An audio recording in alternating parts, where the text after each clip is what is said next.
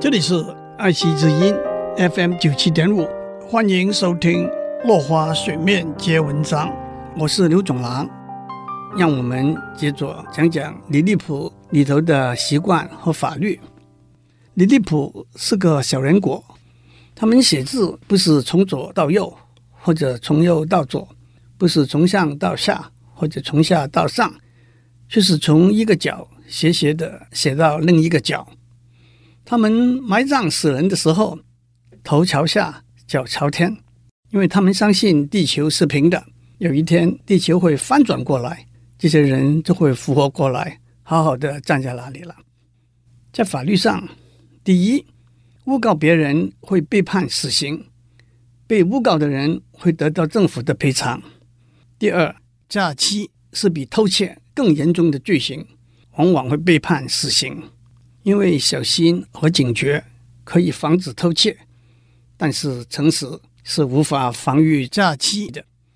第三，奖罚并行。如果一个人在七十三个月之内没有做过任何违法的事情，可以得到奖金，并且可以得到守法公民的荣誉。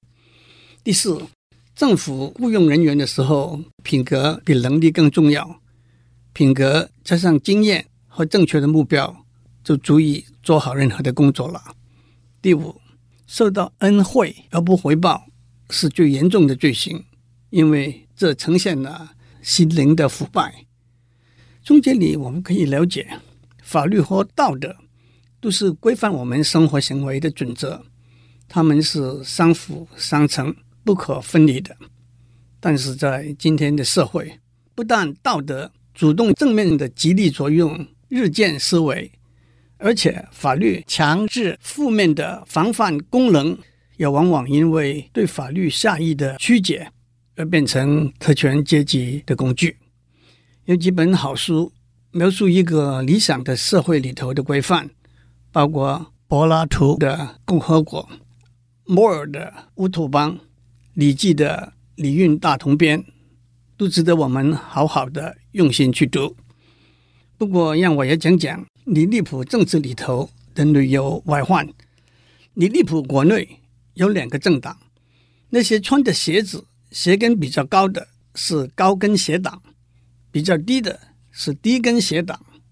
虽然高跟鞋党的理念比较接近古老的宪法，但是皇帝都重用低跟鞋党的人。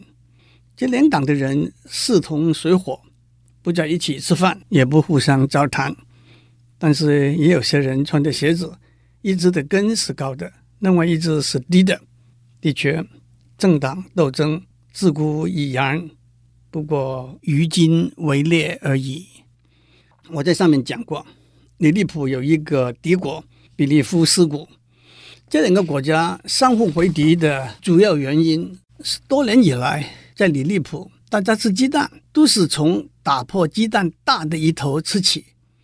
但是，当今国王的祖父，因为他有一次吃鸡蛋的时候，不小心把手割破了，他就下令全国所有的人民，以后吃鸡蛋都要从打破鸡蛋小的一头吃起。不服从这个法令的人民，经过多年的抗争，后来跑到邻国比利夫斯谷去，还是保持吃鸡蛋从打破鸡蛋大的一头吃起的传统。这就是这两个国家。相互仇视的主要原因，其实追根究源，按照古老的经典的记载，吃鸡蛋的时候打破哪一头方便，就从那一头吃起就可以了。哪一头方便，可以解释为大的一头，也可以解释为小的一头，本来就是一个共识，各自表述啊。今天先讲到这里，我们下次再见。